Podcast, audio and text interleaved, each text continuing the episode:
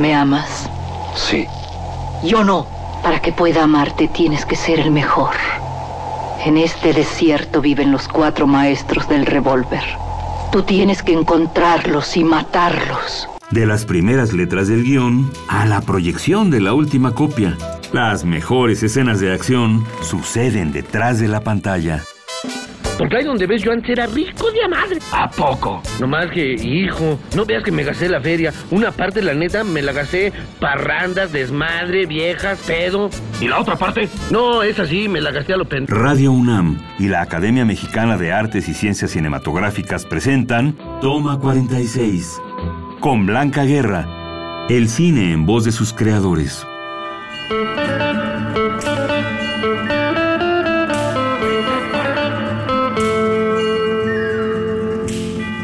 Buenas tardes, estamos una vez más en Toma 46, aquí en Radio UNAM. Muchas gracias por seguir este, sintonizando esta entrevista con Samuel Larson. Ha enfocado su trabajo hacia el diseño sonoro, el cual le ha valido tres premios Ariel a Mejor Sonido. En 1999 por Fibra Óptica de Francisco Atié, en 2006 por Mezcal de Ignacio Ortiz y en el 2007 por En el Hoyo de Juan Rulfo.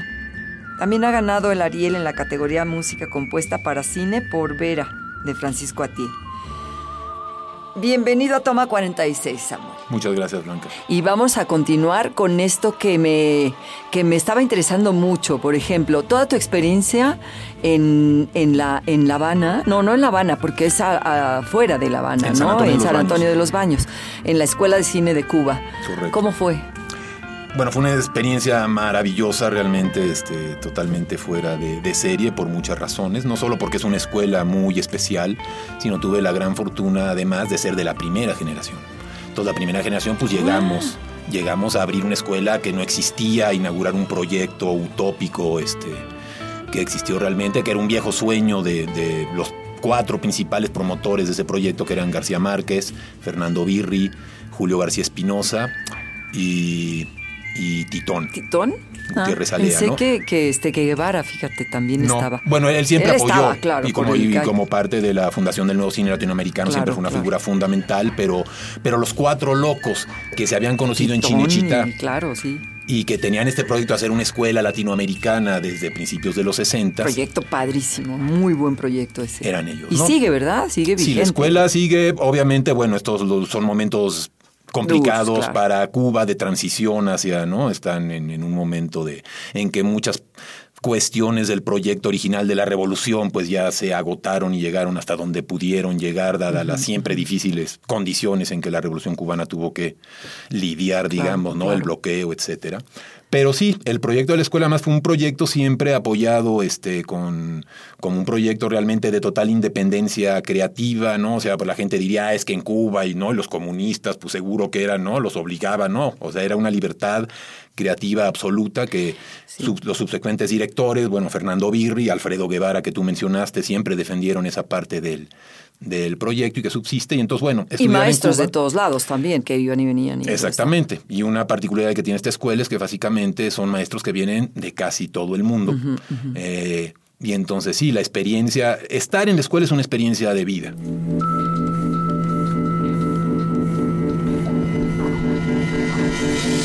Cine documental. El cine documental se sumerge en la realidad, la observa y convive cara a cara con ella. Su finalidad es comunicar la realidad social con historias objetivas y didácticas. Su estructura es organizada desde el punto de vista del autor. Agentes de la Policía Judicial lograron la captura de El Carrizo. robaron la casa del presidente y dicen que fuiste tú, ladrón que roba ladrón. Los personajes, los sucesos y los lugares existen por sí mismos, dentro y fuera, antes y después del documental. El documental tiene formas infinitas de presentarse. Abarca muchos géneros y formatos. Además, puede expresar cualquier tema del presente o del pasado. En México, el cine documental ha puesto bajo la lente las historias de nuestro país, desde las grandes protestas sociales hasta las pequeñas historias de la gente común. Todas las obras grandes necesitan almas para para que amarre. Nos han pasado muchas cosas, cosas que son inexplicables y las cuentas y no te creen.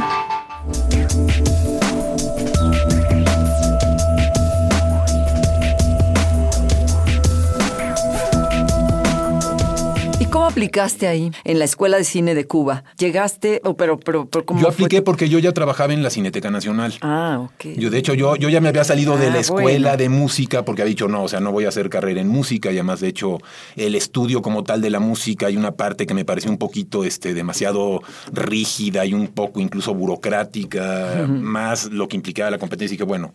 Y entonces me fui a filosofía, me fui a ingeniería, pero mientras tanto trabajaba en la Cineteca Nacional, en el departamento de investigación, hice ahí algunos bonitos trabajos. Mi último trabajo en la Cineteca fue la traducción del, del inglés al español de un libro sobre cine chicano, que todavía está por ahí en la colección de la, de la Cineteca. Y como estaba trabajando en la Cineteca, me enteré de la convocatoria para esta escuela, porque en México no hubo convocatoria pública. Porque los que, los que estaban encargados dijeron, si hacemos convocatoria pública nos van a caer mil, porque vamos a hacer una escuela de beca completa. Así es. Y dijeron no, y entonces se corrió la voz en televisión educativa, en colectivos este, de video populares indígenas, en este, y yo me enteré porque estaba trabajando en la, la Cineteca. Cineteca.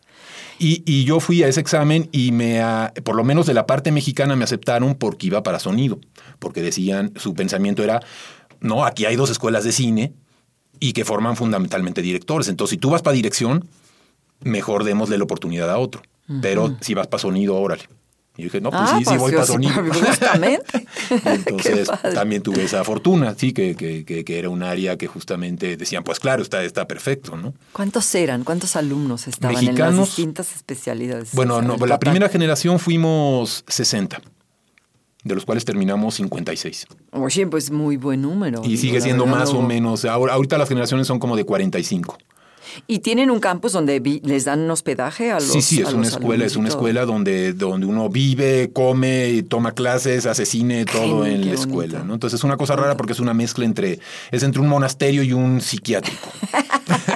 y obviamente... Pero este, sales bien, o sea, sales bien de ahí, no, no, te- Sí, no sí, llegas, los- sales los- la, la- la mayoría sobrevivimos. Sí, siempre ha, ha habido algunas bajas, algunas, algunas ¿Y de ot- lamentablemente otros mexicanos quiénes eran que estaban allá? Eh, de mi generación, Sachiko Uceta, productora, que de hecho es, es- es mi, mi socia. Eh, había un muchacho de, de un zapoteca de la Sierra de Juárez, que, eh, que sigue trabajando, trabaja en televisión oaxaqueña.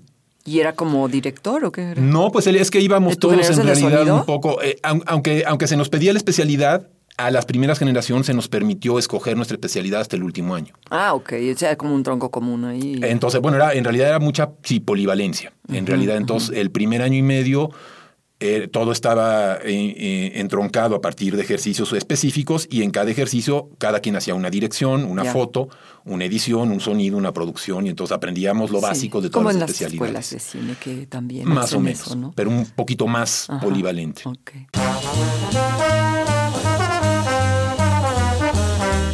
Y a propósito, ¿se aprendió bien su diálogo? Sí, señor. Por cierto que en una de las líneas hay unas faltas de ortografía. Escribe el melocotón con Q y huevo con G. ¿Qué va? eso no importa, hombre, eso no importa. Sigue escuchando. Toma 46. Como lo va usted a decir y no lo van a leer, el público ni se da cuenta, ¿verdad? Claro, hombre, claro. De las películas que en las que has participado, porque has estado con directores, digo, Felipe Casals en, en Chico Grande, que Y Ciudadano. Y- ajá, exactamente. Entonces, sí hay ah, la relación, o sea, sí tuviste complicaciones con alguno de los directores con los que trabajaste o los que componían ese proyecto. Bueno, no, en el caso de, de Chico Grande y Ciudadano Huelna con, con Felipe Casals, el, todo fue excelente en realidad. Digo, uno... eh, ¿No te regañaba? Tenía unos ciertos resquemores, claro, por la fama que tiene, que tiene Felipe, pero al contrario, digamos, conmigo o con Felipe nunca tuvimos ningún problema. Este, además tuve la suerte de. Eh, creo que él estaba con, como rodeado de un muy buen equipo de, de producción en Chico. Grande, me parece, y, y, eh, yo estaba teniendo conversaciones con Felipe cuando estaban empezando la preproducción.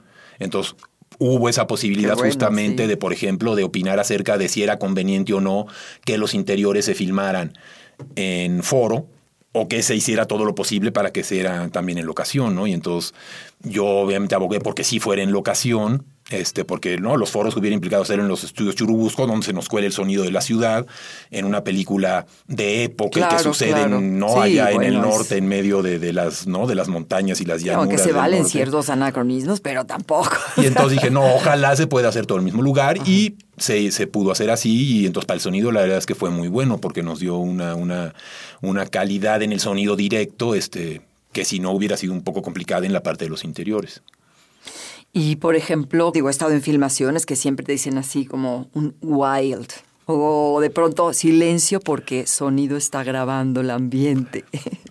Entonces eso sí es este. a veces es complicado, sí. Claro, porque. te digo, a mí afortunadamente esa parte eh, normalmente no me toca. Yo a veces lo que tengo que lidiar es con los problemas cuando hubo problemas con el sonido directo y que hay que resolverlo. Sobre todo cuando un director hay problemas en el sonido directo y no quiere que se doble. Claro. Porque ahí, pues nada, entonces tienes un sonido que tiene X, X tipo de problema y bueno, uno lo, intenta mejorar. Afortunadamente en los últimos 10, 15 años, lo que uno puede hacer en postproducción es increíble en términos de lo que se podía hacer antes, no antes de la era digital. Pero aún así, un sonido sucio, pues uno lo puede mejorar, pero nunca va a ser un sonido excelente, ¿no?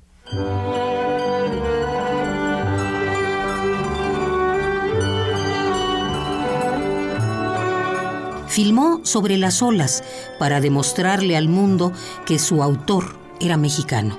Personalidades, Miguel Zacarías. Juventino, no quiero que se vaya así. Quédese.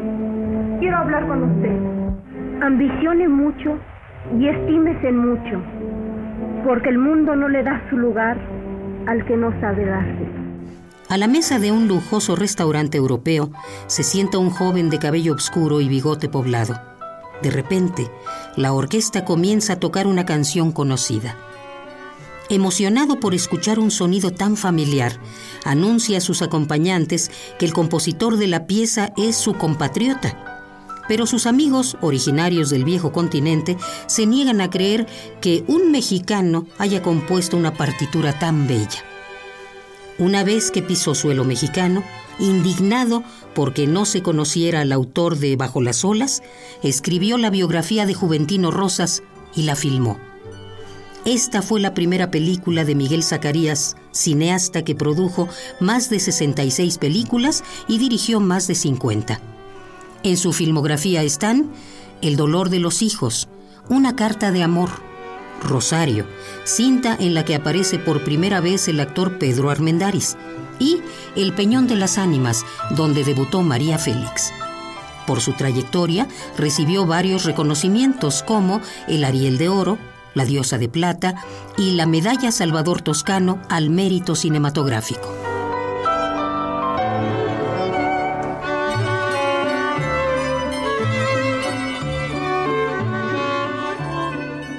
Durante mucho tiempo el sonido del cine mexicano realmente era malo por muchas Mucha cosas. Mucha gente se quejaba, sí, todos nos dábamos cuenta de que Y porque había una obsolescencia tecnológica. Sí, las proyecciones eran, ya en la sala, ya en la película en salas era patético. Además el sonido era tanto malo en, en, todo el proceso de producción de la película y en las salas también era malo. Claro, porque también el equipo era bastante malo, ¿no? Pero ahora, afortunadamente, tenemos un muy buen, sí, ya, qué bueno, porque... Sí. yo diría sí, que en los últimos 15 años ya eh, estamos a, a nivel internacional, ¿no? O sea, porque, bueno, desde el 97 que tenemos la sala THX, Dolby Digital de los estudios Churubusco, y luego han surgido otras salas, y hay toda una nueva generación de, sonidistas, diseñadores de sonido, pero también muy buenos sonidistas de directo, que es otra cosa, ¿no? Un, poco mi, tema con el, con el tema de diseño de sonido es que creo que, que invisibiliza al resto de los que colaboran que son fundamentales, ¿no? Todo el mundo el diseño de sonido, el diseño de sonido, ¿y qué pasó con el sonido directo? Cuando en ciertas películas como había dicho, eh, a veces es el 90% del sonido de una película. Más si son películas autorales, austeras, minimalistas, que es toda una corriente importante del cine actual mexicano y mundial donde el sonido directo es fundamental, ¿no? Porque una película más comercial, llena de música todo el tiempo, pues es más fácil este, esconder los defectos y, ¿no? Pero cuando solo tienes el sonido directo, estás, estás ahí como más, más desnudo, ¿no? Todo más, y entonces ahí el sonidista directo es fundamental, ¿no? Por eso creo que sí es muy importante recalcar esto. En una película participan muchos, sonidistas, no solo el diseñador de sonido. El diseñador de sonido, en todo caso, es el que dirige al equipo, ¿no? Un poco como el director de fotografía o como el director de arte o como el propio director que dirige a todo el equipo de la película. ¿no? Si no, el sonido no es, no es un tema es un tema fácil, ¿no? Más, más, repito, en una cultura como la nuestra, ojocentrista, donde, donde el, sonido ha sido muy tratado un poco como, como el servicio doméstico, ¿no? La gente solo se fija cuando está mal. Y por otro lado, eh, así es, muchas veces en una película el sonido está bien justo porque no llama la atención. Sin embargo, está actuando todo el tiempo. Claro, claro. Pues muchísimas gracias Samuel, muchísimas gracias a todos ustedes que nos han escuchado y nos vemos en la próxima. Acabas de escuchar Toma 46, una producción de Radio UNAM y la Academia Mexicana de Artes y Ciencias Cinematográficas. Producción Orlando Jacome. Guión Damaris Vera. Operación Francisco Mejía.